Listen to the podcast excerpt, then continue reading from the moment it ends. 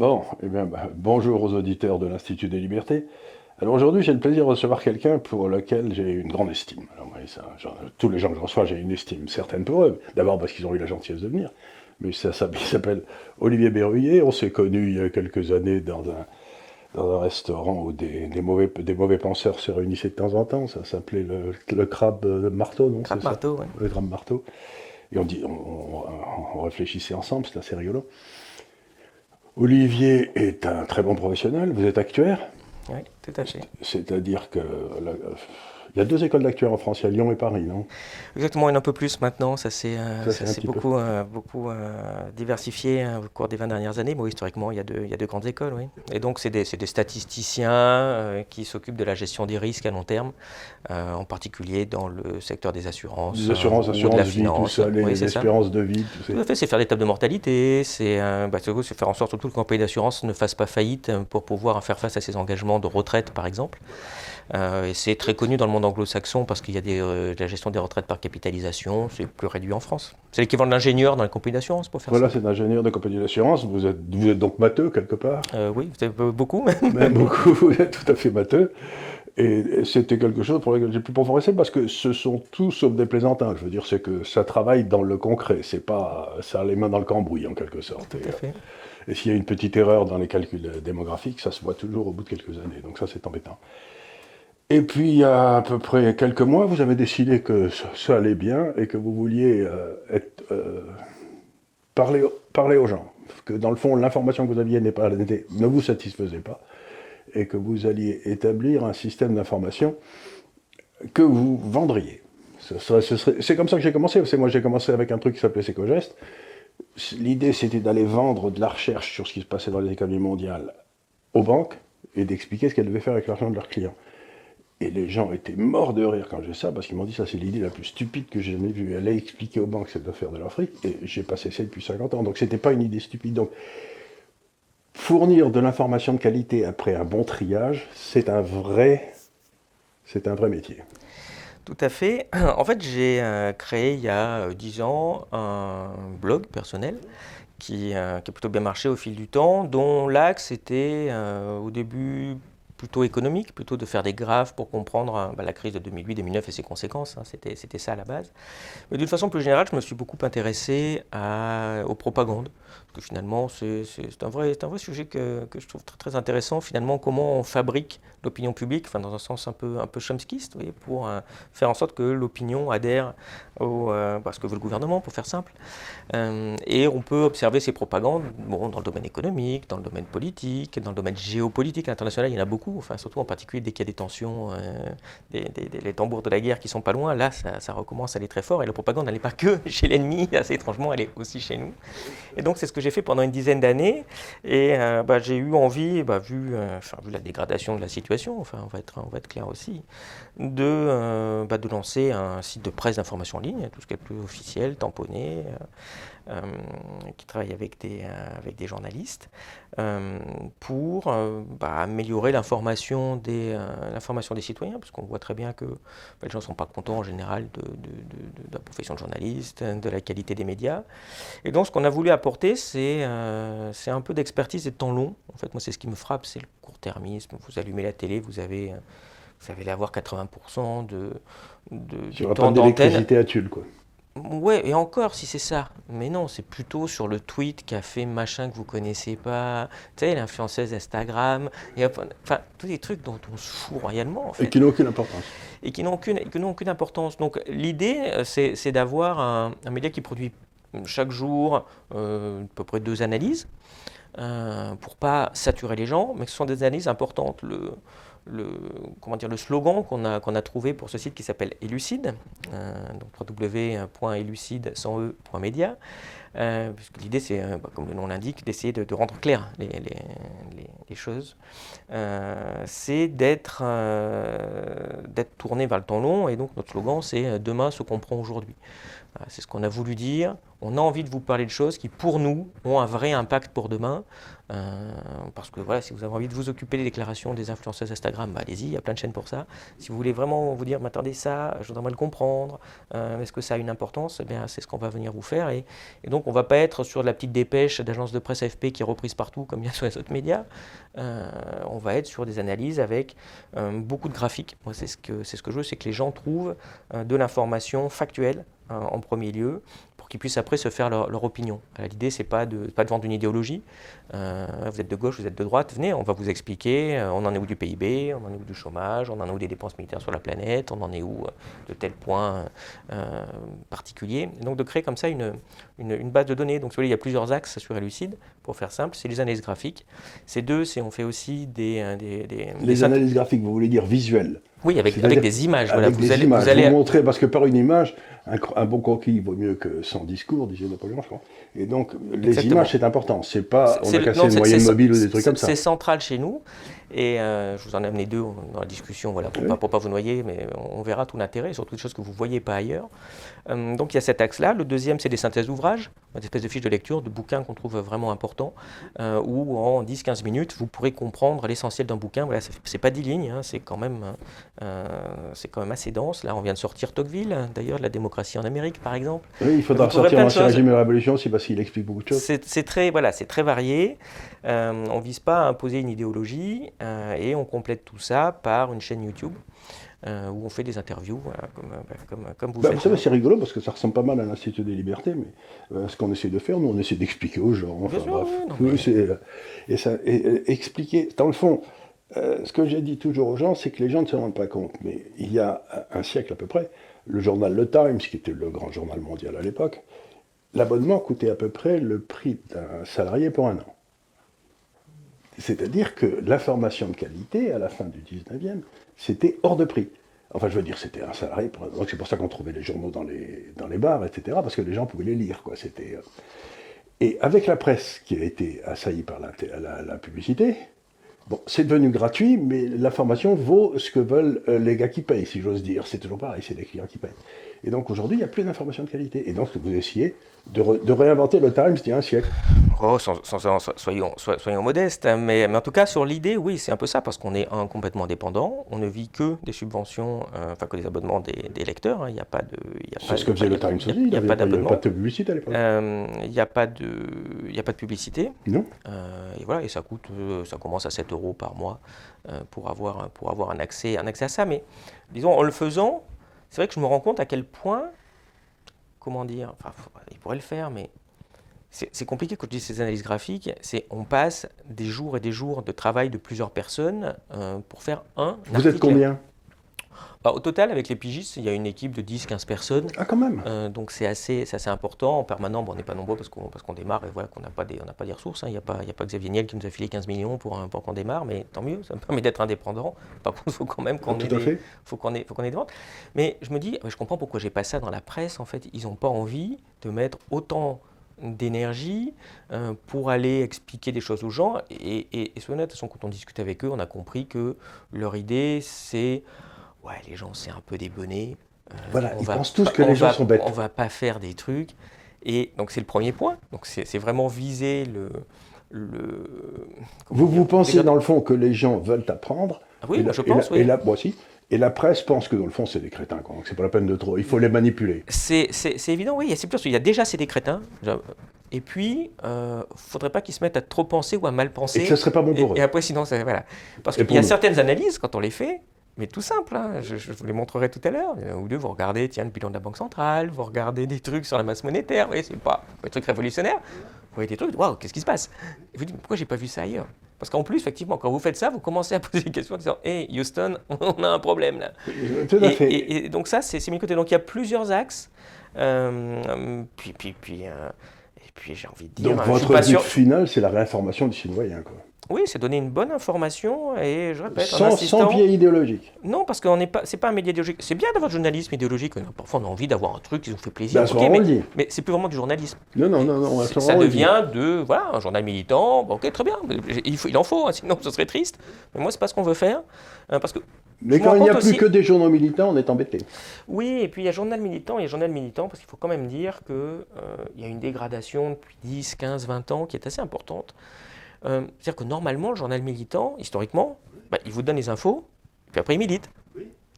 Mais sauf qu'on se rend compte que maintenant, vous avez aussi même l'information de base qui n'est plus donnée en fait. Non, on n'a plus donné. Il y, avait un petit truc, moi, je, quand- j'ai commencé à écrire il y a une dizaine d'années, quand j'ai fait mon bouquin, j'appelais ça un peu le syndrome de la page 27 pour rigoler. Vous savez, quand il y a un truc qui déplaît un peu, là, Au, Genre- page 27 en bas. voilà, c'est page 27 en bas, bon, on vous l'a En tout mis. petit. Puis si un jour vous dites, oui, attendez, vous n'avez pas quand même parlé de ce truc, par exemple, positif en Chine, en Inde ou en Russie? Ah, si, si, on a- regardez, on en a parlé, 15 février, en bas, page 27, il y a quatre lignes. Bon, vous voulez dire personne n'a entendu, c'est ça l'idée, parce que le, l'information, c'est pas juste une obligation de moyens, il y a une obligation de résultat. aussi. Pour des choses je, vais vous poser, importantes. je vais poser une question, mais il y a quelque chose qui m'a énormément surpris depuis 10 ans, auquel je ne m'attendais absolument pas honnêtement. C'est euh, maintenant, je me suis rendu compte qu'il y avait des informations de droite et des informations de gauche. Des faits de droite et des faits de gauche. Et c'est la première fois dans ma carrière qu'on me dit qu'il y a des faits qu'un fait peut être de droite ou de gauche. Et ça, ça me laisse pantois. Et- Comment un fait peut-il être de droite ou de gauche? C'est un fait, non? Mais, mais- mais c'est en effet, c'est- et c'est ça le, le- le sujet. Euh, juste, moi je vais répondre, mais je, je finis juste en disant avant, c'était le page 27, ça me faisait rire, quoi. Oui. Mais autrement dit, et puis c'était un travail que je faisais et qui m'amusait. Pour comprendre, Vous avez c'était- page 27 directement. ouais, pas que, c'est-à-dire que pour comprendre la situation, ah oui, il faut aller dans le monde, page 27. Maintenant, si vous croisez aussi page 14 du Figaro, de trois jours avant, et puis ce reportage de France 2 de 23h30, ah ok, vous avez les trois infos, vous comprenez le truc, c'est intéressant. Oui. Vous savez, c'est un Oui, travail oui, c'est d'enquête. ça. Aujourd'hui, je peux plus le faire. Parce que c'est Ah, disponible il y a- nulle part. ah, il y a même plus ça, page 27 en fait. Ils ont évacué le truc et vous avez des infos importantes, elles ne sont même plus présentes. C'est-à-dire très compliqué pour comprendre. Il faut vraiment travailler beaucoup plus aussi qu'avant. C'était déjà compliqué de. de- de- de Vous avez eu un truc exactement comme ça qui m'a beaucoup fait rire. Vous avez eu cette manifestation de camions au Canada. Hum. Il a fallu trois jours pour qu'on en parle dans les radios à Paris. Ouais. Alors que c'était énorme. Bien sûr, oui. Et on vous a parlé de je sais pas quelle connerie encore pendant trois jours. Pendant trois jours, on dit, là, quand même, ça commence à se voir. Bon, on se fait insulter sur tous les réseaux sociaux par les gens qui ont quand même l'information. Bon, voilà, on va commencer à dire que ça y est, bon. Les factieux sont là, c'est bon, c'est les complotistes. Euh, donc, donc oui, alors pour en revenir à cette histoire, ouais, cette, cette histoire de fait de gauche, de fait de droite, moi c'est quelque chose aussi que j'ai que j'ai vu, quoi. Vous, vous voyez vraiment que les gens de gauche et les gens de droite ne vivent plus dans le même monde. C'est pas qu'ils n'ont pas les mêmes idées, la rigueur, c'est bien de pas avoir les mêmes idées, Il y a deux réalités. Mais vous dites, vous avez des réalités qui, euh, qui, qui, qui s'affrontent. Enfin, et euh, c'était même un peu déstabilisant, puis on l'a vu là avec, avec les crises, tout ce qui se passe depuis, depuis trois ans, hein, qui, est assez, qui est assez compliqué. Et vous vous dites, mais euh, je dois même avouer, pour être clair, que je me dis, mais est-ce que ça intéresse encore les gens d'avoir des faits? Parce qu'après tout, peut-être si vous êtes un Jean de droite ou un Jean de gauche, vous avez votre idée, votre fait alternatif, là. Donc, quand même, on vous le montre, il y a le- la réalité, elle est là. Est-ce que vous êtes prêt à dire, ah ouais, ça m'intéresse quand même Mais d'avoir ça cette veut dire information qu'on est passé dans un monde magique. Oui, C'est-à-dire que tout l'effort de, de la civilisation occidentale, quand même, ça a été de, de, de, déreli- de rendre la religion inopérante. C'est-à-dire on partait de la réalité, on essayait d'analyser, on essayait de l'expliquer, puis ensuite on essayait de trouver des solutions. Mais à partir du moment où vous retournez à un monde religieux, vous avez l'explication globale dont vous avez besoin. Vous n'avez plus besoin d'aller chercher la réalité, puis le truc de les...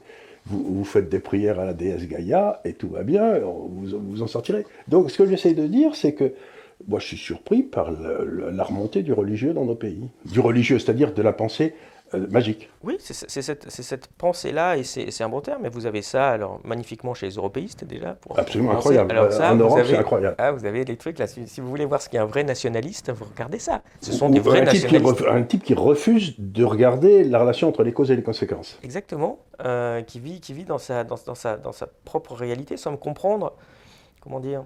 C'est-à-dire, quitte à construire sa réalité, en plus on peut dire bah, je vais construire une réalité sympa. Oui. Ouais, du genre là, actuellement on est à Bora Bora, vous voyez, on est bien, il y a la plage en face de nous, ça peut être sympa, vous voyez. Non, c'est les mecs qui se disent non, non, on est au Groenland là, il fait très très froid, on est mal, Mais- mais on y a besoin, dirais, mais, besoin. qui- mais c'est ça, mais mais quitte à s'inventer un truc, au moins qu'on s'invente un truc confortable. Non, non, mais ils peuvent pas le faire non, parce qu'ils sont plantés partout. Et, euh, et, et c'est ce, truc-là, oui. Et puis donc, ça, ça, ça, rend, euh, ça rend une vision du monde très, très, très compliquée. En tout cas, voilà. C'est pour ça que je me dis, bon, bah, le graphique, au moins, il, est, il est là. hein. si vous voulez des données sur le PIB, euh, sur l'immigration, euh, sur, sur, sur, sur les températures sur la planète, bon, voilà. Après, vous en faites ce que vous voulez. Moi, je m'en fous. Hein. Je suis pas en train de. Je suis pas, je suis pas évangéliste, en fait. Ça n'a jamais été mon truc. Je supporte pas ça. Mais non, si Quand on vous a- allumez un média, on dit faut penser ça, sinon t'es pas bien, t'es un complotiste, Mais t'es jamais invité, mauvais citoyen.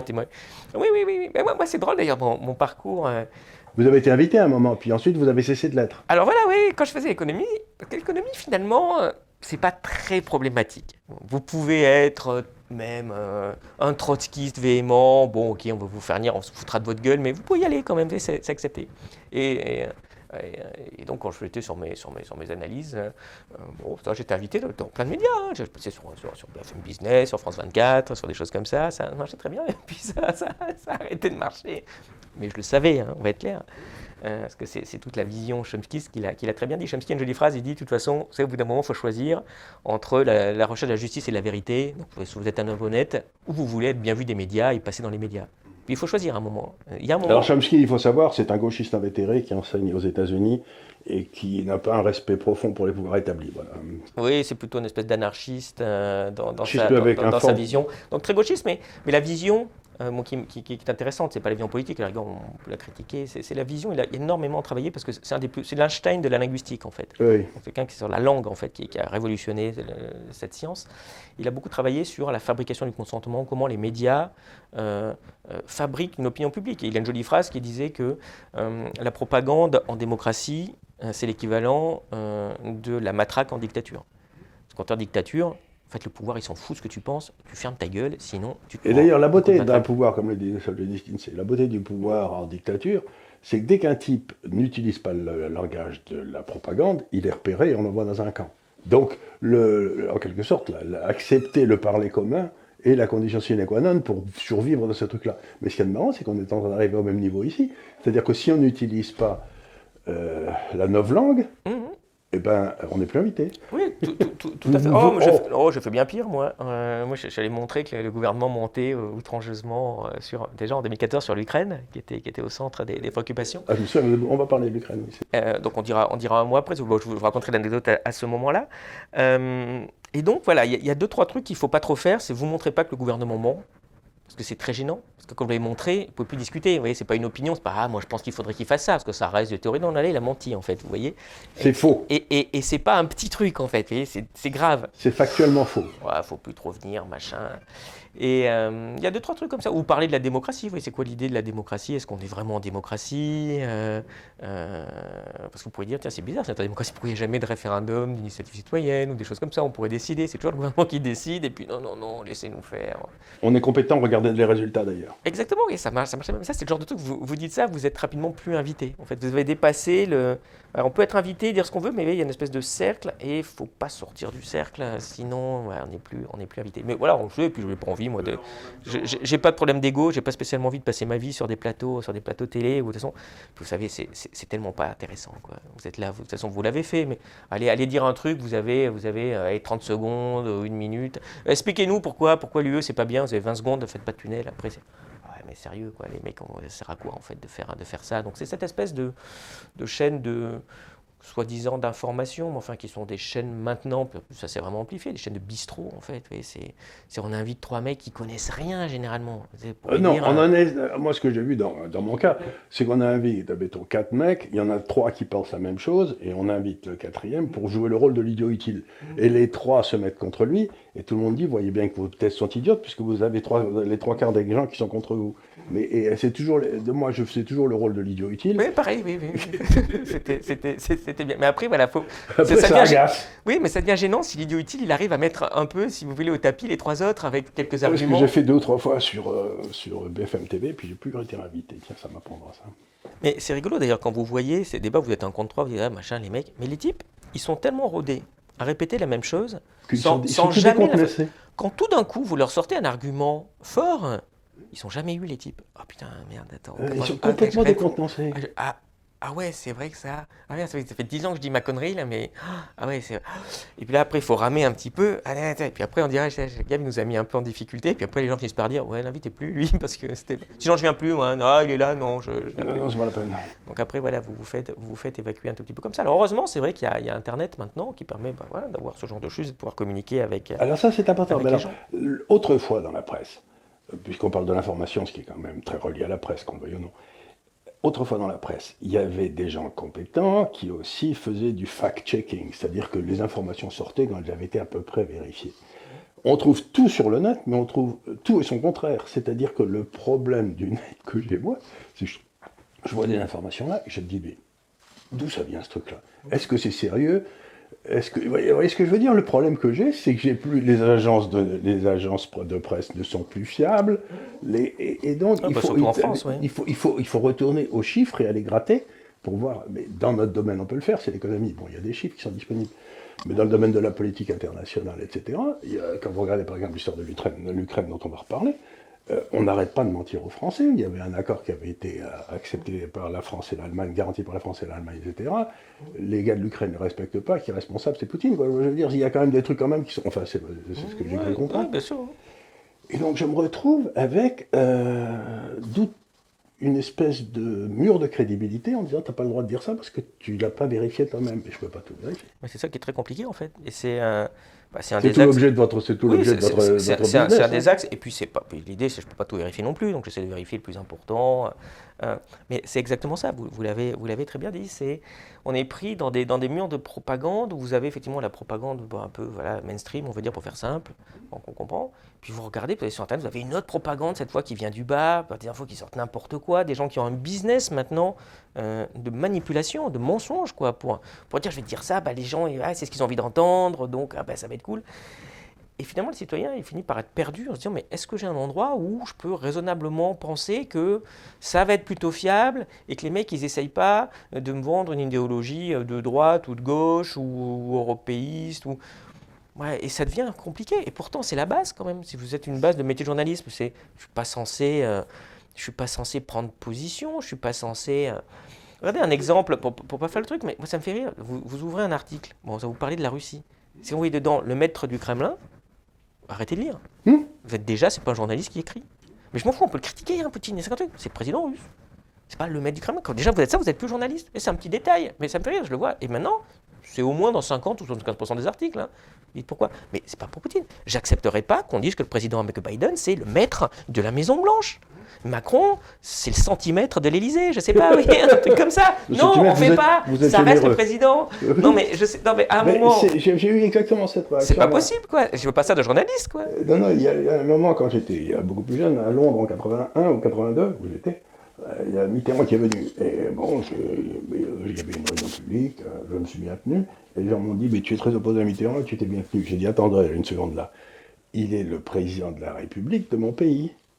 Donc, autant je peux être hostile à sa politique, autant je lui dois le respect de la fonction qu'il exerce et qu'il a obtenue euh, légalement, légitimement. Donc il me semble qu'il y a une différence essentielle quand on fait tout ça, c'est de bien faire la différence entre ses préférences et euh, le cadre institutionnel dans lequel elles peuvent s'exercer.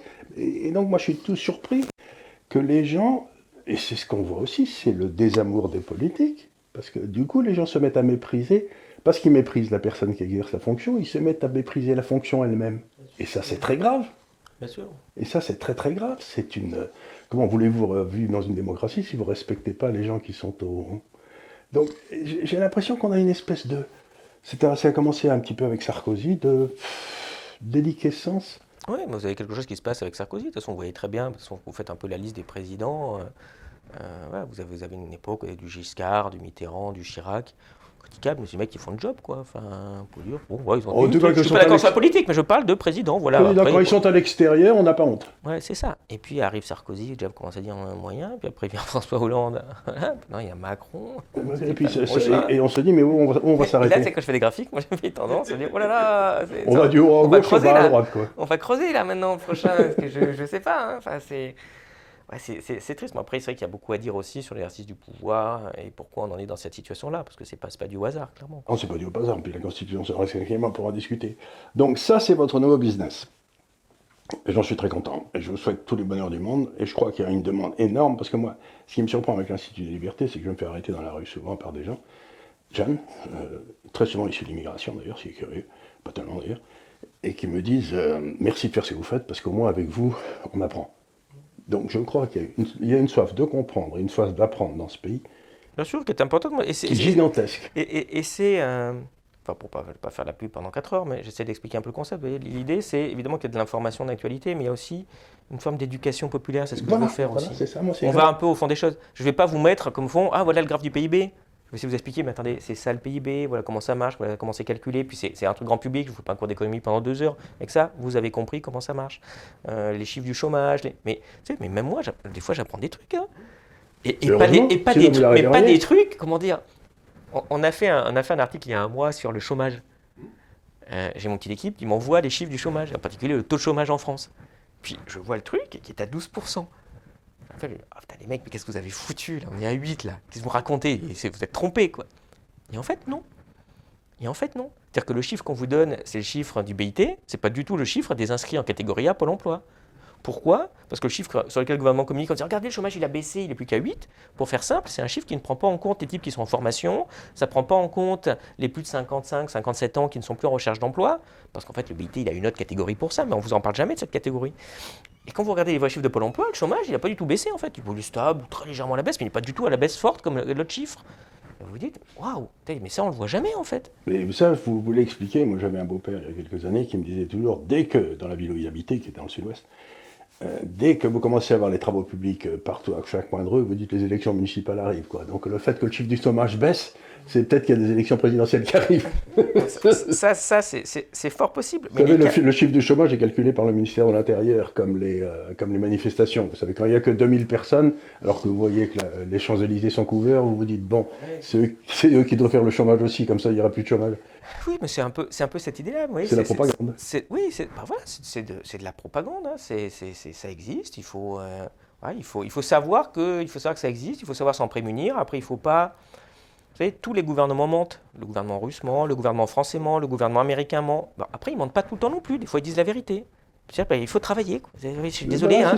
C'est non, mais c'est plus compliqué que de dire bah, le gouvernement français il a toujours raison et puis le gouvernement l'autre et le gouvernement Tous américain. des ordures. Ben non, peut-être de temps en temps ils le sont, de temps en temps ils le sont. Donc il faut travailler. Des fois vous dites ah bah ouais là c'est là c'est ah, non non là il a, il a, dit la vérité ah bah non là il a menti comme un arracheur de dents. Alors c'est vrai qu'avec les Darmanin, les Blanquer et compagnie, bon, c'est comme c'est beaucoup de travail pour montrer les mensonges. Pour trouver la, pépite de vérité, il faut bosser. Mais en général c'est ça et, et c'est ce que je veux dire, c'est qu'il faut pas non plus basculer dans un truc en disant bah rien quand on me dit un truc, je, euh, enfin, voilà je, vous dis, tiens, il y a moins de mortalité routière, bon, il y a moins de mortalité routière, quoi. Ça ne pas menti non plus. Et tout le monde me dit, c'est à cause de ceci, à cause de cela, c'est simplement parce que les voitures sont devenues beaucoup plus sûres, quoi. Oui, non, mais aussi, par exemple. Mais donc, des fois, c'est vrai. Bon, ben voilà, c'est pour ça qu'il y a un journaliste qui est censé faire son boulot. Alors, on a beaucoup parlé de la, un petit peu de la théorie de l'information, et ça peut paraître un peu fumeux à nos auditeurs, mais pour moi, c'est absolument essentiel, c'est-à-dire que l'information, c'est un petit peu comme un diamant brut il faut creuser dans la terre, vous trouvez une pierre, puis il faut la polir et tout pour qu'elle sorte dans la beauté. Euh, et il y a beaucoup de gens qui n'ont pas intérêt à ce que ça sorte. Donc il y a quand même un gros travail à faire pour avoir une information de qualité. C'est ce que vous et moi pensons et c'est ce qu'on essaye de fournir à nos lecteurs ou à nos clients. Ça, je suis d'accord. Maintenant, on rentre dans une, période en France où on, on rentre en période électorale. C'est-à-dire qu'on est à peu près certain que les distorsions de l'information vont atteindre des niveaux stratosphérique. stratosphérique. Et donc, je voudrais que vous reveniez pour nous un petit peu sur quelques informations que nous n'avons pas eues, par exemple, sur le président actuel. Euh, je sais que vous avez fait un énorme travail il y a quelques années sur euh, l'énorme commission qu'il avait touchée pour avoir vendu une société à une autre euh, quelque part en Europe. Et l'argent a disparu, on ne sait jamais où il est allé, etc. Puis il y a eu des histoires comme Creusot-Loire, et puis maintenant EDF. Enfin, vous avez toute une série de trucs. Est-ce que vous pourriez nous faire un petit, un petit résumé, dans le fond, de ce qui vous... Parce que vous, vous avez vraiment bossé ces dossiers. Moi, moi je les ai vus... J'ai passé un... donc je les ai lus au travers de vous, etc. Mais j'aimerais que vous expliquiez un petit peu aux gens, dans le fond, les parts d'ombre du personnage qui est au pouvoir en ce moment. Oh, il y en a plein, et d'ailleurs, il y a, si je peux me permettre, il y a une, une série sur YouTube euh, qui est en train d'être sortie par la chaîne Off Investigation, euh, de Jean-Baptiste Rivoire qui est, qui est, vraiment très intéressante sur, sur toutes ces zones d'ombre du, personnage. Moi, j'en ai étudié une euh, qui concernait son patrimoine. Oui. Donc, j'étais au, je sais pas, au printemps 2017. Euh, j'ai vraiment passé pas mal de, de, jours à étudier, à étudier son patrimoine, ses déclarations de patrimoine, hein, essayer d'enquêter bon, modestement comme on peut faire. Je n'ai pas j'en ai d'investigation non plus, hein, mais ça suffit, rien qu'avec ses déclarations de patrimoine, déjà, que normalement, bon, bah, regarde, une déclaration de patrimoine, bah, vous dites, bah, tiens, puis il a de l'argent ou il n'a pas d'argent, puis passe à autre chose en fait. Vous n'êtes pas censé trouver plein de trucs bizarres. En fait, il y avait plein de trucs bizarres dans, ça, dans, dans ces déclarations. Le truc le plus, euh, le plus incroyable était le fait qu'il a travaillé chez, Rothschild. Puis on lui a conseillé, on a dit Bon, va chez Rothschild, tu veux faire de la politique au moins. C'est Rocard qui, lui avait dit ça.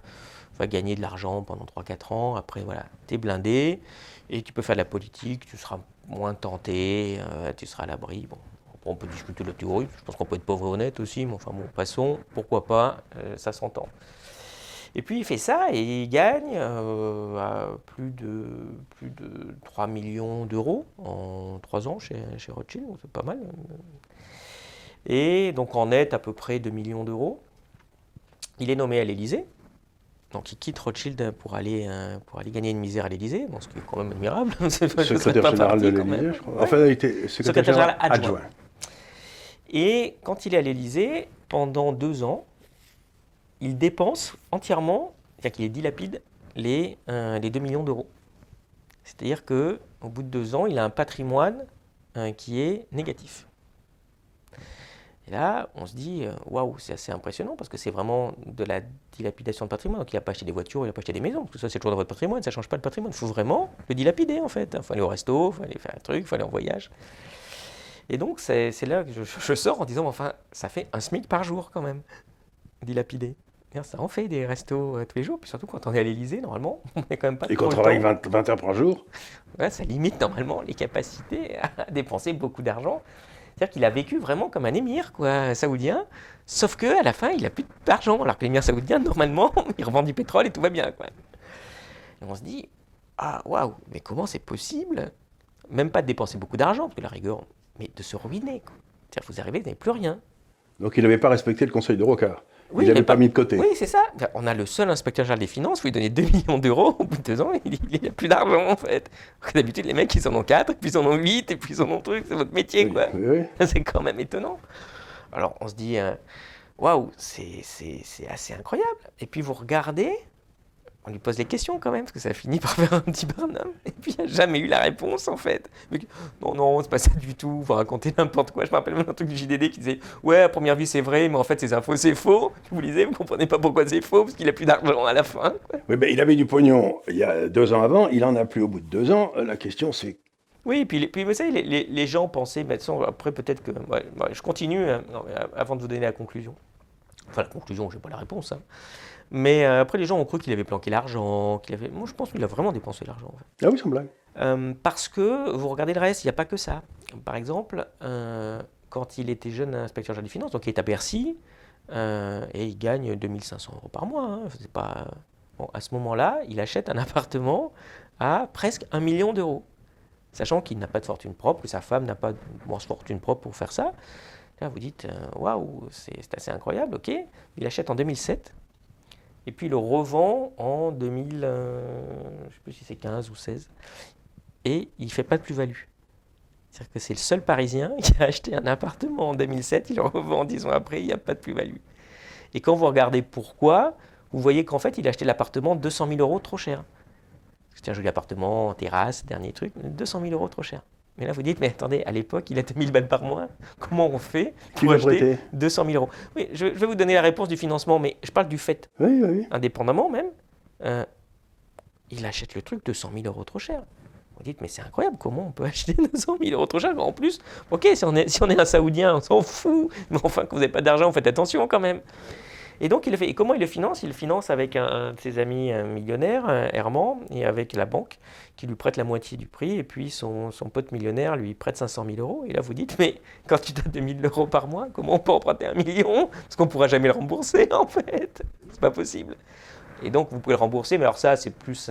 Ça, c'est pas vraiment un problème. Ça veut dire que quand on est inspecteur général des finances et qu'on est à Bercy, on sait que bah, 5, 10 ans après, vous êtes dans une banque et puis on vous a construit un truc où vous gagnez des sommes folles, en fait.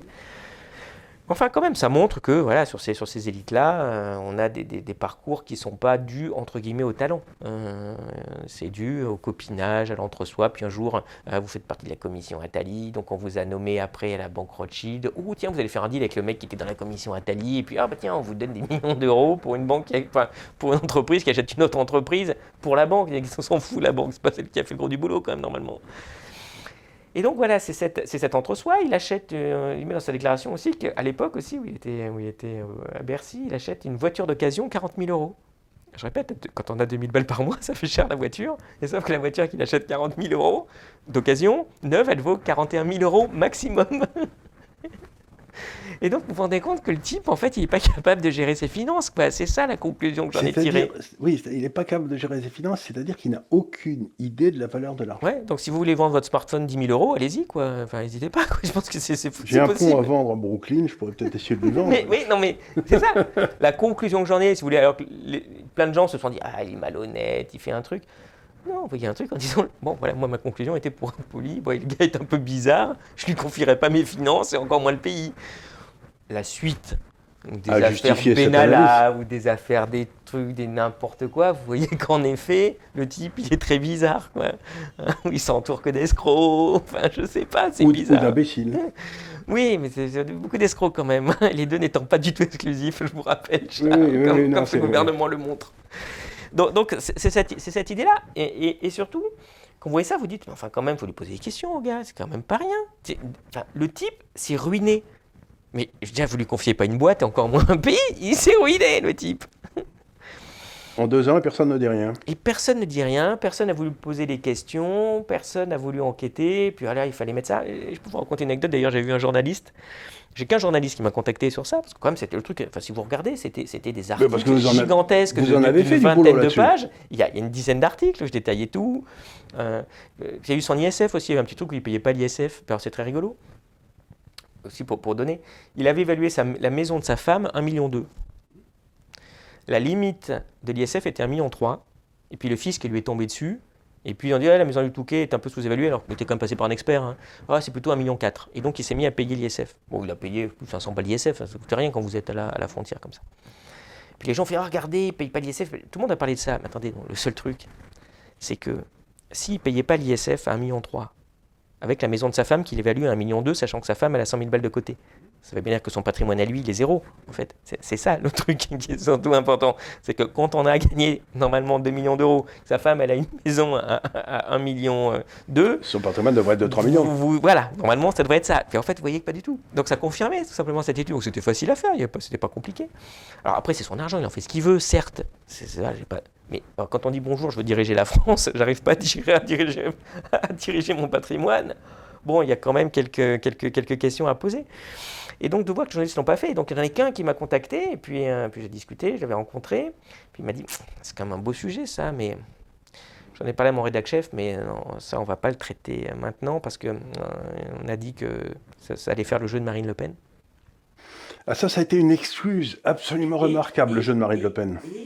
Mais euh, bon, après l'élection, on fera l'enquête. Mais non, j'attends, c'est pas vu l'enquête, hein, peut-être temps.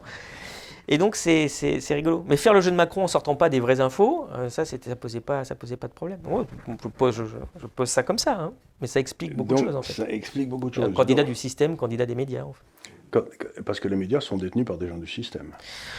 Oui, bien sûr. Et puis, euh, et puis c'est par rapport à ce qu'on disait tout à l'heure, euh, Bolloré ou Niel, euh, ils mettent pas des dizaines de millions d'euros dans des médias pour qu'on vienne les critiquer ou qu'on vienne donner une vision qui n'est pas la leur. Bon, après, c'est l'actionnaire qui décide. Si on décide que quelqu'un peut acheter 26 médias, bon, bah, vous aurez sa vision dans 26 médias.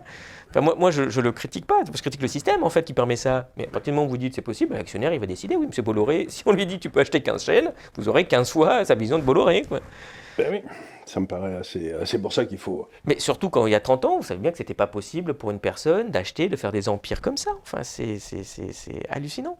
Non, ça on limitait, on disait bon, ok, t'achètes un média, t'achètes un média, pourquoi pas, discutons-en. Mais t'en achètes pas 26, bientôt, il n'y a plus que lui va posséder tous les médias, puis le reste, il restera deux, trois trucs à Draghi et puis à Niel.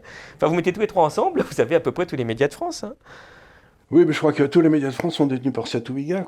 C'est à peu près ça. C'est impressionnant. mais ces trois premiers, ils ont trust 90%. Oui, et c'est. Euh, c'est pas. Ce que vous dites est intéressant parce que dans le fond, c'est pas parce qu'il y en a un qui est de droite et deux qui sont soi-disant de gauche que ça change quoi que ce soit au fait que euh, c'est pas diversifié. Quoi. Oui, oui, oui. on, a, on, a, on, a deux, on a deux visions, on a des visions opposées mais ce qui ne veut pas dire que c'est la réalité. Le, celle-ci peut être fausse, et celle-là peut être fausse aussi. Quoi, oui, oui, puis, puis, puis, de gauche, et puis vision opposée, sur ce point-là, à mon avis. Il y a beaucoup de... Bon, les, les, intérêts convergents des milliardaires l'emporteront largement sur des petits désaccords politiques qui sont très marginaux. Hein. Oui, ça, ils, se débrouillent. Euh, Et donc, ce que vous êtes en train de dire, c'est une notion politique intéressante, c'est qu'un petit peu partout dans le monde, j'ai l'impression qu'il y a une espèce de classe. Pas tellement en Angleterre, on peut en parler, mais en Angleterre, c'est un peu différent, parce que l'Angleterre est toujours différente. Mais en France, aux États-Unis, il y a une espèce de classe, euh, appelons-la plutocratique, si vous voulez, qui a pris le pouvoir dans les médias et qui entend aussi exercer le pouvoir politique par Internet. Mais Warren Buffett a très bien dit, il a dit oui, c'est vrai qu'il y a une guerre des classes et on a gagné. Hein. Oui, c'est ça. Merci Warren, oui, c'est vrai. Quoi.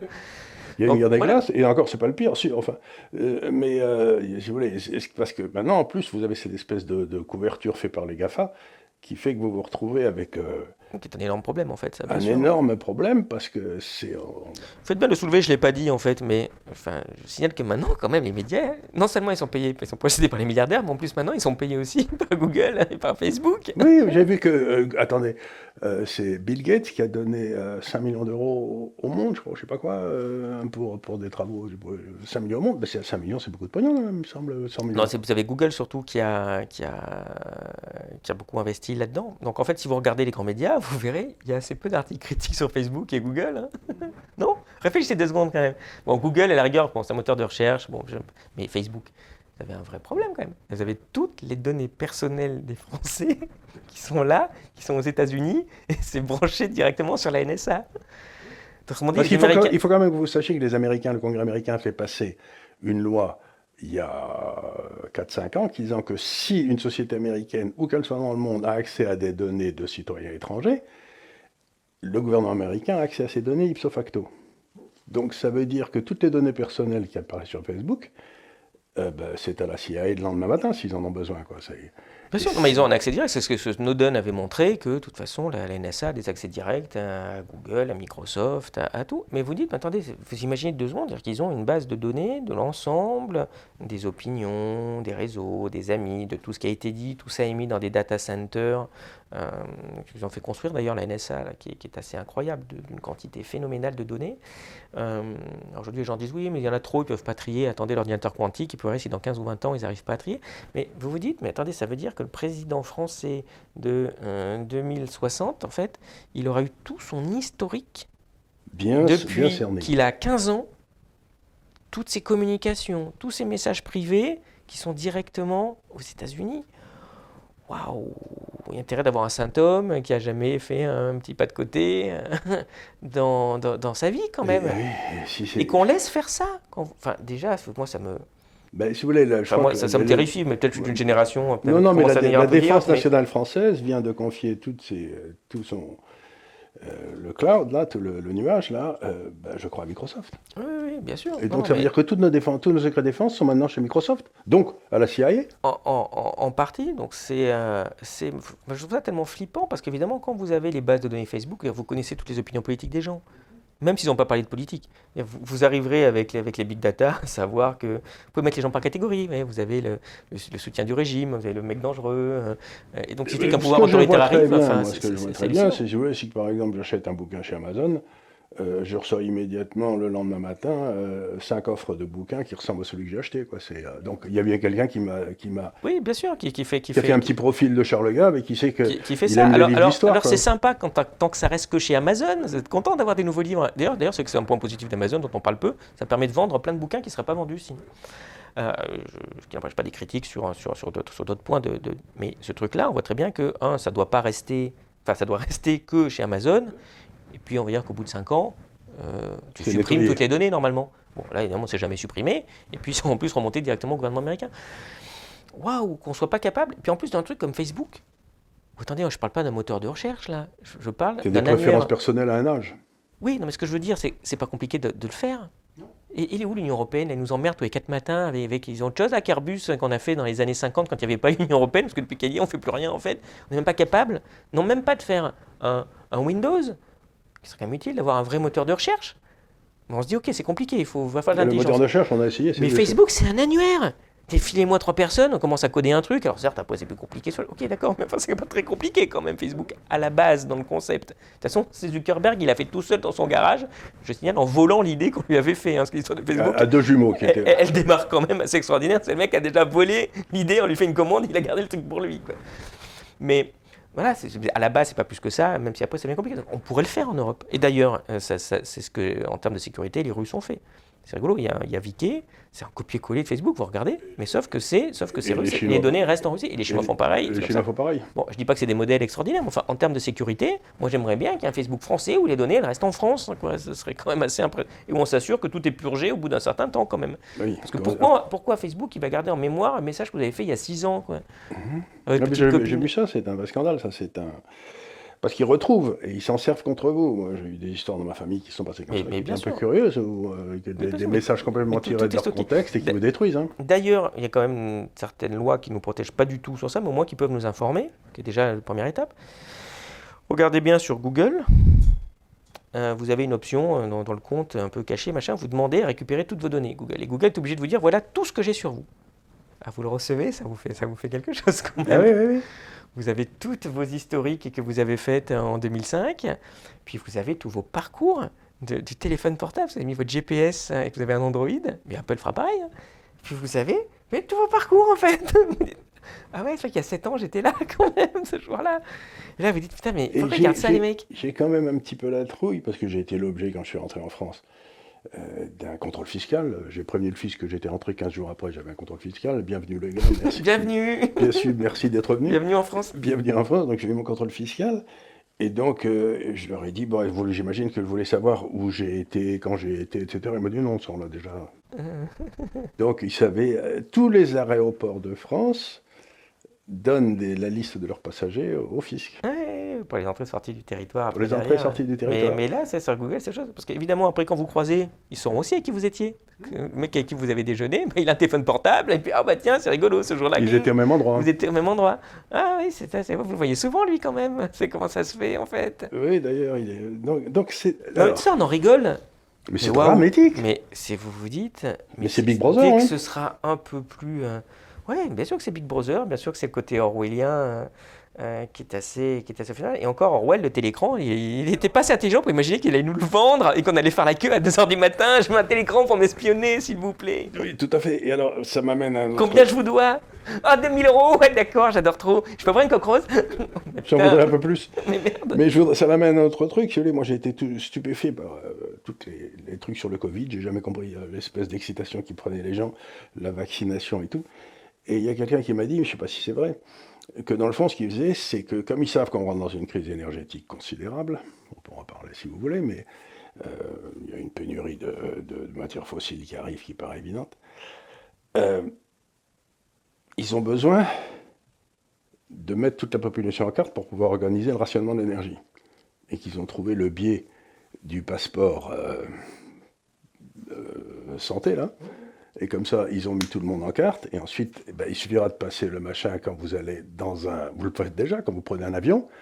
Et on dira, ben, monsieur Gare, vous êtes déjà allé deux fois aux États-Unis. Euh, bon, ben, ça va bien pour cette année. hein. Vous, avez, utilisé tout votre, tout votre euh, quotient énergétique. Donc, les gens me disent que dans la prise de contrôle par la santé qui semble être en train de se dessiner, ce qu'ils sont en train d'essayer de faire, c'est d'organiser le, tickets de rationnement. C'est la première étape vers les de rationnement. Ils réussissent à faire passer ça dans la population en disant c'est pour votre santé. Mais une fois qu'on sera mis en fiche, ben, ça servira à autre chose. Oui, mais là, comme vous le soulignez, la crise énergétique, c'est un, un, vrai, c'est un vrai gros problème. On a, on a passé le, le pic pétrolier euh, conventionnel euh, il y a- il y quelques, il y a quelques années. Alors là, effectivement, le, le pétrole de schiste aux États-Unis a permis de compenser euh, pour encore un, un petit moment, mais c'est pas gigantesque non plus. Et C'est- puis- c'est puis ça- ressources, et ça puis ça baisse très commence, vite. et puis ça commence un peu à baisser, il faut sans arrêt creuser. Les zones les plus faciles, on les a déjà faites, donc on voit que ce sera plus compliqué. Euh, donc ils vont pas rester très très très longtemps. Pareil pour, pour le gaz, là quand on voit que maintenant ils ambitionnent de nous vendre du gaz, hein, il faudrait peut-être avoir des réserves conséquentes les amis américains là.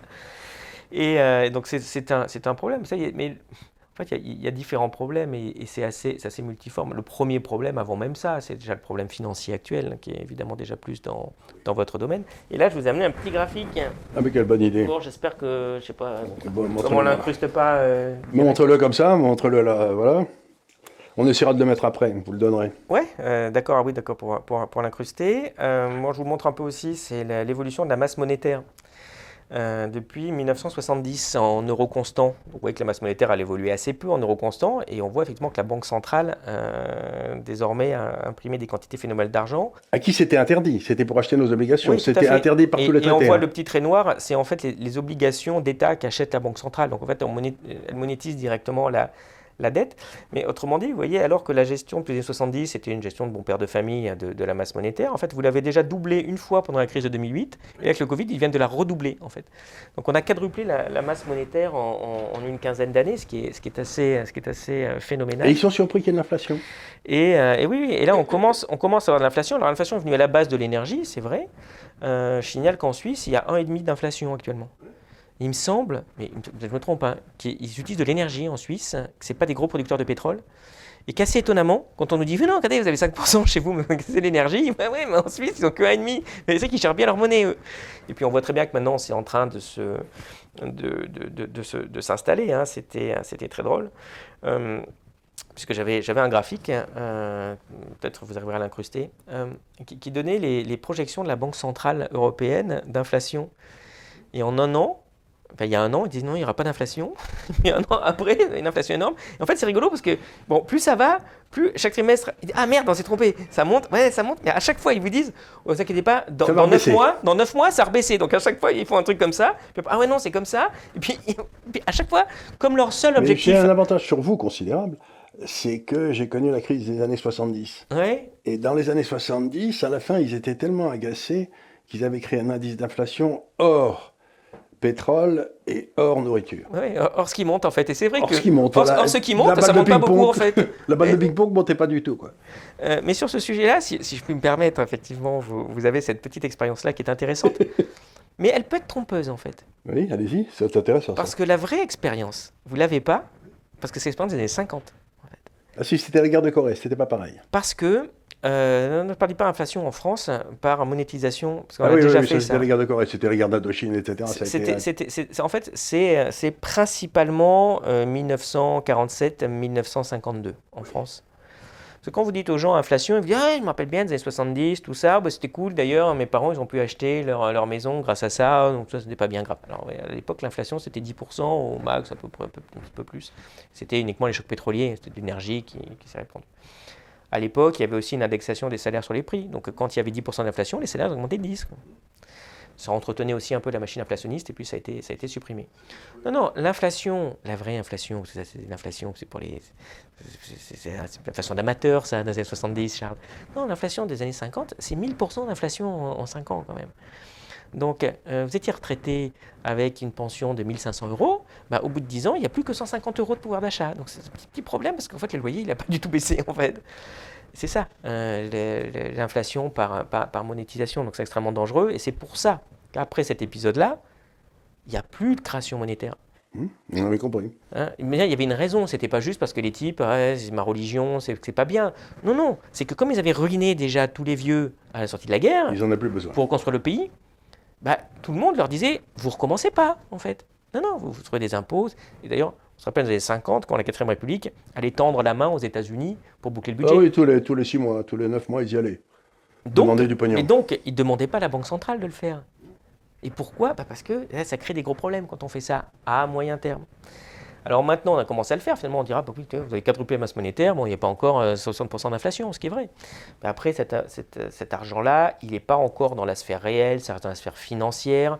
Ça permet aux obligations et aux actions d'être au prix actuel. Qui, enfin, on est bien d'accord, en termes des capacités productives du pays, c'est quand même délirant quand même. En, tout cas, si vous voulez, moi je dis toujours aux gens, il y a... Bon, les obligations, ça n'a aucune raison. les prix sont complètement déments.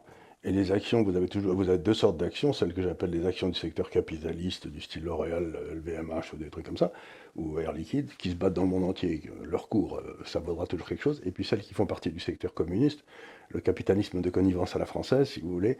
Et ça, elles ont vocation, elle est à zéro, celle-là. Et donc, si vous avez des actions, c'est un petit message que je donne à tout le monde sans arrêt, euh, n'ayez que les actions du secteur capitaliste, que ça, ça vaudra toujours quelque chose. Alors que les actions du secteur communiste, qui ont 50 ou 60% de leur chiffre d'affaires avec l'État français, ça vaut rien. Mmh, oui, bien sûr. Puis, puis, et, donc, euh, donc, quand je dis, il y en a une où c'est presque impossible de faire une valorisation parce que la monnaie n'est plus une réserve de valeur. Celle-là, mais vous pouvez les avoir parce que ça vaudra quelque chose à la fin, si, même si on a une autre monnaie. Et puis les deuxièmes, ça ne vaudra jamais rien. Bien sûr. Mais oui, c'est ce genre de, de, truc moi, que je trouve intéressant de faire, parce que le petit graphique que je vous ai montré sur la masse monétaire, c'est pas un truc compliqué à la base. Dans les années 70, c'était un, truc qu'on suivait comme ça, hein, au niveau ah, de la Je me souviens que la publication de la masse monétaire aux États-Unis, M1, M2, tous les jeudis soirs, c'était euh, tout le monde attendait ça comme. Euh, et, d'ailleurs, c'était drôle parce que dans la crise de 2008, je ne sais pas si vous avez vu, ils ont supprimé M3. Oui, ils ont supprimé M3. Ils ont dit on ne calcule plus M3, laisse tomber. Alors bon, je ne rentre pas dans les détails, c'est différentes façons de calculer la masse monétaire, bon, selon ce que vous mettez dedans. Mais donc, ils ont arrêté un indicateur qui était là depuis, euh, depuis euh, presque un siècle. Ils ont non, laisse tomber. Et là, aux États-Unis, ils ont quasiment arrêté de calculer M1 avec cette crise du Covid. C'est-à-dire que oui, on revoit la définition de M1, et en gros, M1, maintenant, c'est 99% de M2. Donc, ça ne sert plus à rien, en fait. Donc, à chaque crise, ils suppriment un indicateur, parce qu'à la, prochaine crise, ils vont supprimer tout indicateur de masse monétaire. Mais ce qui est amusant, c'est vous prenez un banquier central des années 70, vous lui dites, on a une super idée, euh, vieux, là, on va quadrupler la masse monétaire.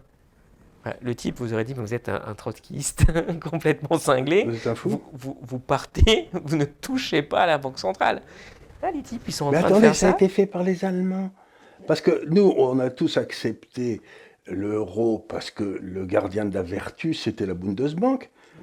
Mais euh, si, je peux me permettre, c'était pas une femme de bonne compagnie, la Bundesbank, parce qu'elle a tout laissé faire. Elle s'est couchée à temps et encore. ils, ont, ils, ont, enfin, ils ont gueulé. Enfin, les Allemands, c'est un, de, un de résistance à ça, mais, mais au final, ils se sont, ils, se sont, toujours couchés. Mais l'ennui, c'est que si, si, si, vous vous couchez pas, ça veut dire que derrière, ben, l'euro s'arrête. Donc, ils sont, ils sont très compliqués. Et ils trouvent aussi, pour le moment, toujours un bénéfice à l'euro, parce que s'ils avaient tout d'un coup un marque euh, qui vaut euh, 1,50$ euh, ou 1,60$, ça poserait Oui, mais ils, vont, ils l'auront pendant 15 jours, puis ensuite tous les gens vont se rendre compte que parce que l'euro a été trop bas pendant euh, je ne sais pas combien de temps, euh, eh bien, ce qui va se passer, c'est que la seule chose que les Allemands produisent, c'est des moteurs à combustion et des camions à moteur à combustion, et que dans trois ans, plus personne n'en aura besoin, puisque tout est supposé être électrique. Donc ça veut dire que l'Allemagne rentre dans une crise économique monstrueuse, puisque le seul avantage comparatif qu'elle avait, c'était les bagnoles et les camions, et que maintenant on lui interdit de les faire. C'est aussi intelligent qu'ils ont fait avec EDF, vous savez, en France. on avait un avantage comparatif, on nous l'a tué. Mais c'est ce qu'ils sont en train de faire avec l'industrie automobile allemande. Ouais, mais ça, ça fait, ça, ça fait partie de la folie, hein, de la folie européiste, où il y a vraiment euh, une volonté manifeste de détruire nos Parlons, puisque ça, passionne des foules, mais il nous reste encore 4 ou 5 minutes, allez. Parlons de l'élection présidentielle française et comment ça va tout changer, comment on va vers un avenir radieux. Euh, oui, vous, savez, j'en sais. vous n'en savez pas plus que moi. Pour l'avenir radieux, il va falloir prévoir un délai, quoi. si, déjà, non, mais vous voyez, ce qui est assez désespérant, c'est qu'on a un système qui est à, qui est à, qui est à, qui est à bout de souffle, qui n'arrive plus à à écouter les gens. Presque il y a une histoire de sabotage. Cette fois, c'est les mots qui me viennent. On sabote l'éducation. Parce qu'il n'y a plus d'éducation. Si, si on donne plus envie aux gens de venir. C'est la gauche qui a saboté l'éducation. Oui, bien sûr. Non, mais, le sabotage, il est, il, est, il, est, il est manifeste et il est. Parce que les mecs, ils sont mauvais. Que vous, que je vous dis, Charles, au bout d'un moment, il faut. Moi, vous croyez, c'est juste la nullité. Ah oui, moi, j'y crois vraiment, en fait. Pourquoi? Parce que je les ai vus, les gens. J'y crois pas, j'ai que les gens qui nous écoutent vont dire mais attendez, il y a des gens, ils sont tous intelligents, ils ont fait des trucs, il y a une vraie volonté. Puis, puis si vous trouvez, vous trouvez toujours quelqu'un qui bénéficie de quoi que ce soit. Avec le gouvernement, ici, fait A, vous trouverez des gens qui bénéficient, puis si fait le contraire, vous trouverez d'autres gens qui en bénéficient. Ils sont juste très très nuls. Mais vous le voyez, on, voyait tout à l'heure quand on parlait des présidents. Euh, pourquoi on en est là? On en est là aussi parce qu'il n'y a plus de pouvoir politique. Tout ça est transmis de façon boiteuse à un échelon supérieur qui n'est pas un échelon démocratique. Donc c'est maintenant des technocrates qui décident à Bruxelles. Donc aujourd'hui, il faut bien se comprendre, vous arrivez ministre, vous servez à rien en fait. Vous servez à rien, vous pouvez rien faire. Parce que vous avez les traités européens qui vous diront non, vous avez les traités de libre-échange qui vous diront non, vous avez euh, je ne sais pas quel, quel truc. La Cour de justice. Au pire, le Conseil constitutionnel vous dira non, le Cour de justice européenne vous dira non, le Cour de justice des droits de l'homme vous dira non. Donc au bout d'un moment, vraiment, euh, moi j'avais fait, je, sors ça sur Lucide aussi, j'ai fait des, dans les années 2012, 13, 14, 15, je suis allé rencontrer plein d'anciens hum, ministres, premiers ministres, euh, anciens PDG du CAC 40 des années 60, 70. Je suis allé voir des personnes âgées qui peuvent parler, qui ont connu notre monde. Et c'était rigolo de voir quand même la qualité de ces gens-là, même à 80, 90 ans, euh, de, de voir leur compréhension du monde actuel et de voir ce qu'ils faisaient. Et tout d'un coup, vous avez un ministre qui vous dit Oui, je t'ai mis en 80, je t'ai conseillé, donc c'est moi qui ai nationalisé les banques et les assurances, machin. Vous êtes contre. Mais ce que je veux dire, c'est qu'à l'époque, on peut nationaliser les banques et les assurances. Aujourd'hui, vous ne pouvez pas. Et demain, on ne pouvez pas faire autre chose. Vous les libéraliser, je ne sais pas quoi, on ne pourrait pas non plus. donc en fait, quand vous êtes ministre aujourd'hui, vraiment la moitié du taf, c'est d'aller faire des tweets, quoi. C'est ça. Marlène Schiappa, elle sert à ça. C'est une machine à tweets, quoi.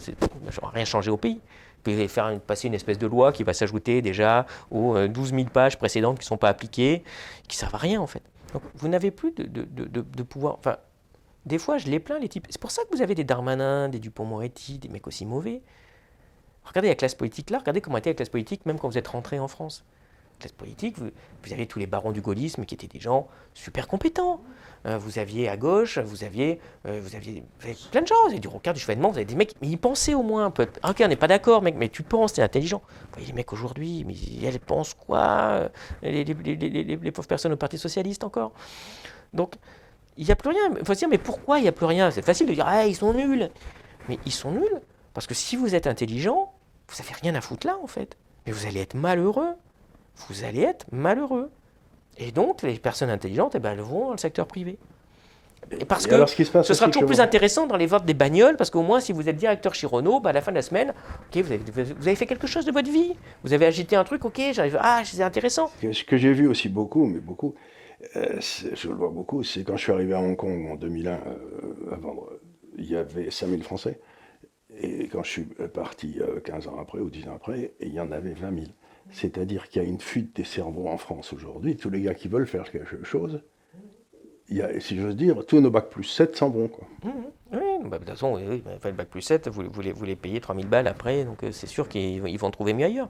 Mais donc au final, vous voyez que vous avez un sabotage démocratique, vous avez un sabotage de la classe politique, vous avez un sabotage de l'éducation, vous avez un sabotage de l'industrie. Qu'est-ce qu'il nous reste en industrie? On ne fait plus que des ventes d'armes maintenant, hein. c'est pratiquement, pratiquement plus que ça, donc c'est quand même assez limité. Et donc les types sont en train en plus maintenant de nous bazarder la paix en fait, parce qu'évidemment, comme ils ne sont pas capables de gérer quoi que ce soit, ils ne sont pas capables de gérer la paix. Et donc on a une génération qui a connu la guerre froide, qui est une génération intelligente, prudente. Ben, vous leur avez donné la guerre froide, puis ils ont fini par, par faire disparaître l'URSS dans la paix, et ils ont construit la paix en fait. Et la classe maintenant là, on lui a donné la paix, ils sont en train de nous refaire une guerre froide, sans raison quand même. Sans aucune raison. Et, ça, c'est vraiment, vraiment dangereux. Euh, ces extensions de l'OTAN, qui ne sert à rien qu'à créer des problèmes en fait. Et toute structure cherche à assurer sa survie. Donc la BCE, elle fait tout pour survivre. L'OTAN fait tout pour survivre. L'OTAN pour survivre, il a besoin d'un ennemi. Parce que s'il n'y a plus d'ennemis, c'est un gros problème en fait. Oui, bien sûr. Et donc vous avez des créations comme ça d'ennemis, des, des, créations de problèmes. Moi je suis fasciné à, quel point ils n'arrivent pas à gérer des problèmes simples. La Crimée, c'est simple à gérer normalement. Hein. Ils sont pas capables de gérer ça. Le jour où il y a, où il y a les mecs avant, ils ont géré les guerres de Corée, ils ont géré les trucs et ça n'a pas dégénéré en vraie guerre quand même. Là, aujourd'hui, c'est sûr que c'est, mais c'est sûr si c'est, si, c'est l'oiseau qui gère ça, ça, va mal se passer au Parlement européen. Donc, vous avez des, espèces de nationalistes européistes dangereux, euh, incompétents, incapables de, gérer des relations. d'ailleurs, ça s'est bien vu. Maintenant, maintenant, les Russes et les Chinois, l'Union européenne, vous avez vu, ils marchent dessus en fait. non, non, on va parler directement au boss. Reste chez toi, je vais voir Biden. C'est le truc qu'on nous vend depuis 70 ans. C'est l'Europe puissance quand même où j'ai rêvé. Oui, moi, moi ce que j'espérais qu'année, c'est l'Europe liberté. Mais on a essayé de nous vendre l'Europe puissance, donc je savais que ce serait un échec. Oui, parce qu'elle a toujours été dans l'histoire. Oui, et, Qui compte à transformer l'Europe en puissance, c'est toujours, il y a toujours terminé dans le sang et dans les larmes. Mais forcément, de toute façon, ça ne peut finir que comme ça. C'est du nationalisme. C'est du nationalisme. Bah, regardez, vous sortez un drapeau bleu, blanc, rouge, les mecs ils vont vous dire, les macronistes, c'est un nationaliste. Puis le 1er janvier, ils sont allés foutre le drapeau européen, mais partout, quoi. Partout. Pour un truc qui sert à rien en plus. Hein. Eh, ça, c'est pas du nationalisme. Et pour lequel personne ne mourra jamais. Oui, oui, non, mais ça, oui. Enfin. Euh, non, personne, Surtout pas eux. Non, personne ne voudra mourir. Ça, je ne sais pas. Ça, vous êtes très optimiste. Hein. S'ils déclenchent une guerre, ils mettront leur drapeau bleu, blanc, rouge. Ils oui, bien sûr, il faudrait qu'ils soient, comme le disait Brassens, il faudrait qu'ils soient en première ligne. Hein. Parce que moi, je ne serais pas en deuxième ligne. personne ne sera en deuxième ligne. C'est sûr que, que, pas grand monde ne le sera, mais on voit très bien que des conflits, même ça, j'ai un conflit qui se déclare, que vous voyez bien que si vous êtes, imaginez qu'un jour vous avez un conflit qui se décale. Une semaine avant, vous êtes à une semaine d'un conflit. Bon, vous voyez bien que vous avez le système bancaire qui va sauter à ce moment-là. Puis vous n'aurez pas le conflit parce que vous avez d'autres problèmes à gérer quand BNP fait faillite que savoir ce qui se passe en Ukraine, ce qui se passe à Taïwan. donc c'est ces choses-là euh, qui sont dangereuses, sur lesquelles on a une information qui est hallucinante. C'est de, la, la propagande de guerre classique. De toute façon, quand on a connu les guerres d'Irak, quand on a connu euh, Anne Morelli avait écrit un très beau livre, Les 10 principes de la propagande de guerre. Vous les voyez, ils sont lumineux. Et maintenant, ça recommence encore. Ça y est, il y a ennemi. En face, ils veulent la guerre. Nous, on veut pas la guerre. En face, ils sont Mais on très va peut-être méchants. obligé d'y aller quand même. Il y a ça, bah oui, on est bien obligé. Hein. C'est pourtant on a tout fait pour l'éviter quand même. Puis en face, ils sont très méchants. Et puis le chef en face, ah là là là là, c'est le diable. Et, et à chaque fois, c'est voilà, d'essayer de, de ne pas montrer les conséquences d'une guerre, qui sont pas des gens qui meurent et des jeunes qui meurent euh, chez nous ou chez Et on en en a face. plus des jeunes. Bah, il n'y en a plus beaucoup, donc c'est ce qui peut limiter un peu. Mais quand vous avez des conflits qui se déclarent, de toute façon, vous avez vu aussi les États-Unis, hein, vous dites déjà, oh là là, oui, bon, bah, si la Russie envahit l'Ukraine, on n'en voit personne. Non mais, et puis c'est normal. Faut vraiment être avec leur histoire d'OTAN, mais je sais pas, faut avoir 10 ans d'âge mental pour se dire qu'un jour les États-Unis sont tout à fait d'accord pour déclencher une guerre mondiale et mourir pour, que- pour défendre la Crimée. En 1940, on avait des Allemands nazis qui sont venus sur les Champs-Élysées, les Américains, ils n'ont pas bougé. Hein. Oui, oui. Et s'ils n'avaient pas eu Pearl Harbor, on se demande si vraiment ça les aurait bougé. Et encore, même si avec Pearl Harbor, si, si Hitler n'avait pas déclaré la guerre aux États-Unis, l'aurait-il déclaré à l'Allemagne? C'est pas évident. Donc à un moment donné, aussi, quand on veut une Europe puissance, il faut déjà une Europe qui se défende toute seule comme une grande, sans attendre les, États-Unis. Vous savez ce que disent les Finlandais, on va terminer là-dessus, mais ce que disent les Finlandais, c'est que dans un, dans un pays, il y a toujours une armée. Si c'est pas l'armée du pays, c'est l'armée du pays d'à côté. Et ils savent de quoi ils parlent, les Finlandais, parce qu'ils avaient les Suédois et les Russes des deux côtés. Mais ce qui s'est passé, c'est que depuis 70 ans ou 60 ans, on a comme la- l'armée du pays d'à côté, qui a été l'armée américaine qui a défendu l'Europe. Et aujourd'hui, on a, on a perdu toute souveraineté militaire. Même à l'échelle individuelle des pays, il n'y a plus d'armée hollandaise, il n'y a plus d'armée belge, il. Il reste un croupion d'armée française et un petit peu en Angleterre, et encore ça, l'armée allemande n'existe plus, vous me direz c'est une bonne nouvelle, mais enfin quand même. Et puis on a perdu notre indépendance énergétique, on a tout fait pour la perdre avec EDF, etc. Donc il y a une rage de vouloir être une nation en refusant les attributs de cette nation. L'indépendance énergétique, l'indépendance euh, juridique, l'indépendance. Et donc Bien sûr. on va droit dans le mur, quoi, c'est complètement idiot. Mais on le voit, le mur se rapproche de plus en plus. Parce que par rapport à la crise de 2008-2009 qu'on a bien analysé, il faut regarder, toutes les courbes se prolongent pareil. La dette, ça monte. Aucune différence. Et pourquoi ça a tenu bah Parce qu'ils ont mis des taux d'intérêt négatifs. Ce qui est une, une imbécilité économique. Parce qu'ils impriment des dizaines de milliards par mois, c'est qu'ils n'ont aucune contrepartie dans l'économie réelle. Ok, ça fait tenir le truc. Mais on voit bien qu'on est au bout. Hein. Ils vont pas passer le taux à moins de 10%, je pense pas. Hein. Et puis ils vont pas imprimer encore 12 000 milliards hein, par mois. Là, pour le coup, la petite inflation qu'on a, qui va pas exploser parce qu'il n'y a plus de- d'indexation des salaires sur les prix. Donc vous ne pouvez pas avoir 15% d'inflation. Si les salaires augmentent de 1, vous avez juste rapidement une récession qui arrive. hein. Vous ne pouvez pas avoir l'inflation qui va monter très très haut. Euh, mais c'est 1, 2, 3% de pouvoir d'achat à tout le moins pour toute la population qui va être absorbée par Et surtout cette pour retraité. Et pour tous ceux qui ont de l'épargne et du patrimoine, mais ils vont se faire tondre à un niveau qui, qui, je pense, ils n'imaginent pas. Et c'est aussi les alertes qu'on donne en donnant les moyens de, de, de c'est ce que j'ai fait des études sur les fonds de pension allemands, à qui l'État versait 5% de rendement réel euh, de- pendant jusqu'en 2012. Mhm. Et depuis 2012, le rendement réel est passé à moins 1. Bon, mais tous les fonds de pension allemands qui étaient surcapitalisés, grâce à ces 5% réels versés par la Bundesbank, ben, se retrouvent maintenant en déficit. Donc il va y avoir une baisse de niveau de vie dans toute l'Europe du Nord avec les fonds de pension, parce qu'ils n'avaient pas, ils a- eux, ils n'avaient pas d'action, ils étaient à 90% en obligation d'État allemand. Donc Mhm. c'est un désastre. Oui, ben, bien sûr. Et, et comme ils n'ont pas de jeunes pour compenser, ça veut dire qu'il va y avoir une paupérisation, un moment où le système économique allemand, vous avez raison, qui aujourd'hui fait des bagnoles de luxe et, et des machines-outils, que, la, bagnoles que la Chine va... Pour que faire la des bagnoles, Que la Chine, que la ils, font des machines-outils pour faire des bagnoles, Tout à fait. Et la à Chine, moteur à à fait- combustion. La Chine est tout à fait capable aussi de le faire maintenant. Donc, il n'y a, a pas un avenir colossal, euh, colossal là-dedans. Alors, c'est sûr, il y en a plus que chez nous. Ce que je vous dis, bon, quoi, quoique, hein, comme j'ai dit, qu'on vend que des armes qui sont en train de faire la guerre, si ça se trouve, Oui, bon, c'est peut-être on une façon de parce diminuer. euh, qu'on a liquidé, toutes les, toutes- grâce à la, à la stupidité de l'euro, on a liquidé toute une série de, des industries du passé. Donc, euh, au moins, s'il faut rebâtir, on n'aura pas à nettoyer d'abord le truc, ça t'est fait. Quoi. La France et l'Italie, ils, ont des- ils ont nettoyé. Oui, mais regardez, l'Italie, elle, a quand même un gros excédent commercial. Absolument. Et pourtant, elle est ravagée par l'euro, la pauvre, hein, quand on regarde. Mais ça, au moins, elle arrive encore. Nous, il y a enfin, moins 80 milliards d'euros de déficit commercial. et, des besoins de financement, si on ajoute le déficit extérieur et le déficit budgétaire, qui sont de 13 ou 14 du PIB, alors quand c'est au-dessus de 10 le FMI arrive à chaque, à chaque fois. Quoi. Oui, bien sûr. Et quand vous voyez, tiens, les derniers graphiques, est-ce que je voulais amener quand même qu'on le mette? Il est joli sur la dette, la dette, la dette par ménage en euros constants depuis deux siècles quand même. hein. Je vous ai pas fait un petit truc sur 20 ans.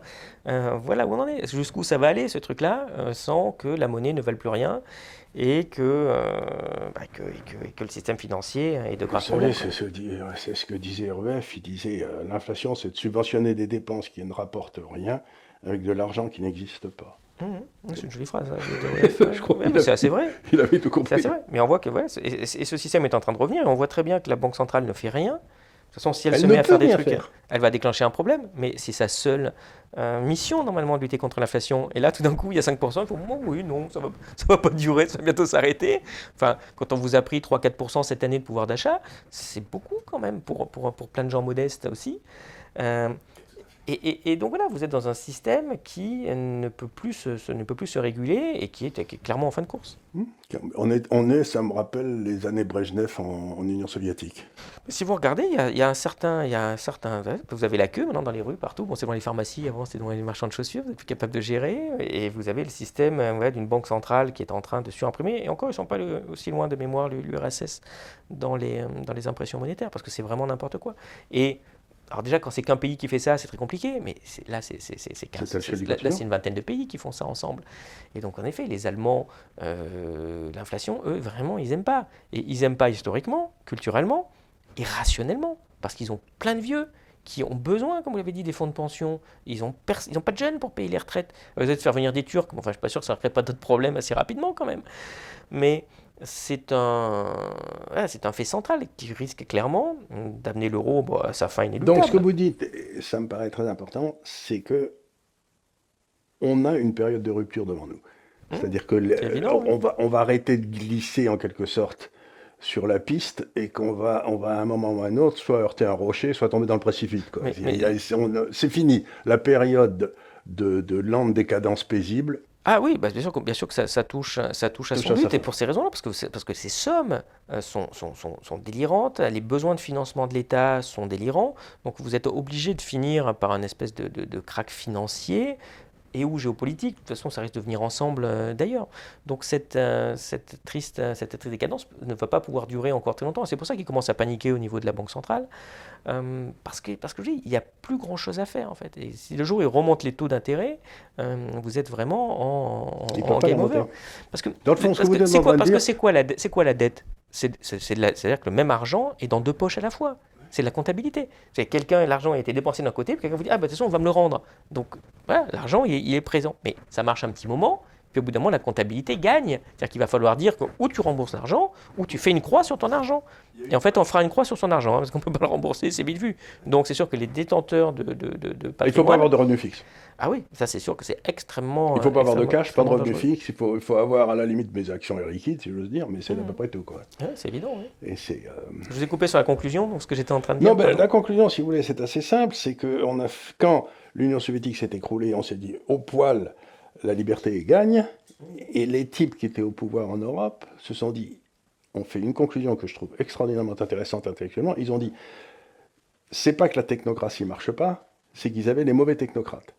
Donc on va recréer l'Union soviétique, mais avec nous comme technocrates, et comme on est plus intelligent, ça marchera. Et on est en train de suivre exactement le chemin de l'Union soviétique, qui va s'écrou- on va s'écrouler de la même façon, pareil. On, on- on- on a un peu, Sauf les camps, mais enfin les camps, ils en avaient plus beaucoup sous Brejnev. on a- un peu pire. c'est- Non, pas pire, je ne veux pas dire ça sur l'aspect camp, euh, attention, mais il y a un aspect que n'avait pas l'Union soviétique, euh, qui est l'aspect dont je parlais tout à l'heure, qui, qui est cette espèce de nationalisme européiste, qui est basé sur ce qu'on appelle la, la di- la diplomatie des droits de l'homme et des valeurs, en fait. Alors, à la base, c'est sympa d'avoir des valeurs. J'en ai, vous en avez, je pense qu'on en a tous, hein, d'ailleurs. Mais cette espèce de... euh, Certitude qu'ils ont raison. je- voilà, c'est la certitude qu'ils ont raison et c'est surtout, je veux que l'autre en face, il, euh, il fasse ce que je veux en fait. Et il ait mes valeurs. Et, et ce truc-là qui, qui est facile à vendre, hein, c'est sûr que c'est super, hein, je voudrais de la liberté partout, la démocratie partout, super, d'accord. Ça ne peut que finir par des conflits en fait. Parce que vous ne pouvez pas transiger sur vos valeurs. Et c'est pas de la diplomatie de faire ça. C'est quelque chose qui a l'air très sympa, mais quelque chose de très dangereux. Et ce que je veux dire, c'est que l'URSS ne cherchait pas à s'étendre plus que ça après la guerre. Vous avez trouvé deux, trois trucs, frontaliers, d'accord, deux, trois. Euh, ce système libéral, il cherche à s'étendre. On voit très bien qu'il cherche à agresser la Russie, on voit très bien qu'il cherche à agresser la Chine, c'est déjà la liste et tout. Assez étonnamment, l'Arabie Saoudite, ça pose pas de problème. Alors, C'est vrai que c'est un truc un peu moyenâgeux, qui découpe les gens, qui veut détruire notre civilisation, qui finance le wahhabisme chez nous. Bon, c'est pas très grave ça. Euh, mais on veut faire plier les autres, et en particulier avec ces politiques aussi de sanctions. Vous avez vu ces trucs-là? C'est nouveau ces trucs-là quand même. hein. Quand on vous dit déjà dans, ces trucs, oh là là, s'il y a un conflit entre la Russie et, l'Ukraine, on a déjà le plan de, des 200 000 sanctions pour faire plier la Russie. Mais ça n'a jamais existé comme ça précédemment. Il peut y avoir des conflits, mais on n'a jamais traité l'URSS comme ça. Il n'y a jamais eu, tiens, on va vous couper le pétrole, on va tout vous couper au moment de la guerre de Corée. Ça ne se faisait pas. Les problèmes se règlent à l'ONU. pour ça qu'on a créé l'ONU. Pas forcément parfait, mais normalement, c'est un truc où je fais fonctionner la diplomatie, il faut qu'on soit tous d'accord, et c'est sûr que s'il y a une décision où les États-Unis, la France, la Russie, la Chine, l'Angleterre sont d'accord, ce doit être plutôt quelque chose de pas trop mal, on aura pu faire un deal intéressant. Là, maintenant, ils sont dans la confrontation. Et si vous êtes dans la confrontation, si vous sanctionnez les autres, on vous resanctionnera en face, et vous allez vers des graves problèmes sur cet aspect, sur cet aspect de Ben ça, ben ça accélérera la, la rupture historique dont on parle. Quoi. Ça, c'est sûr. Et après, je ne fais pas partie non plus des déclinologues, mais je pense qu'il y a des cycles, en fait. Bah, Et qu'au bout d'un moment, euh, la situation qu'on a, c'est un peu celle des années 30 en termes de qualité du personnel. C'était aussi très très faible là-bas. hein. Vous voyez les Mais tous les généraux, bons vous voyez les tués, hein. généraux, oui, c'est ça, les bons avaient tué, et puis vous mettez des types en 40 qui on se fait avoir exactement de la même façon qu'en 14. C'est rigolo, ils ont appliqué le même plan, on s'est fait avoir une deuxième fois. Ouais. Je pense que c'est des types qui voyaient une banane par terre et disaient Oh là, je vais tomber. Quoi.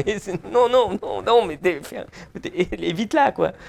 Et, et- et- et c'est des cycles. Et quand vous avez des gens mauvais, vous avez un problème. Et vous avez la guerre. C'est le vieux proverbe, si vous voulez, des périodes faciles créent des, un, personnel, un personnel politique nul, des périodes difficiles font monter les gens convenables. Exactement. Mais je veux dire, c'est qu'il y a un lien entre les deux. Oui, c'est que quand vous avez des mauvais, vous avez un problème, et donc les gens sérieux disent, ah bah attends, faut s'occuper de la politique là. Et donc vous avez un bon personnel politique. Puis comme vous avez un bon personnel politique, bah, ça se passe bien pendant 30, 40, 50 ans. Puis au bout d'un moment, les gens se disent, ça va très bien, qu'est-ce que je vais les foutre en politique? Et donc vous avez le système actuel, vous n'avez plus que les mauvais.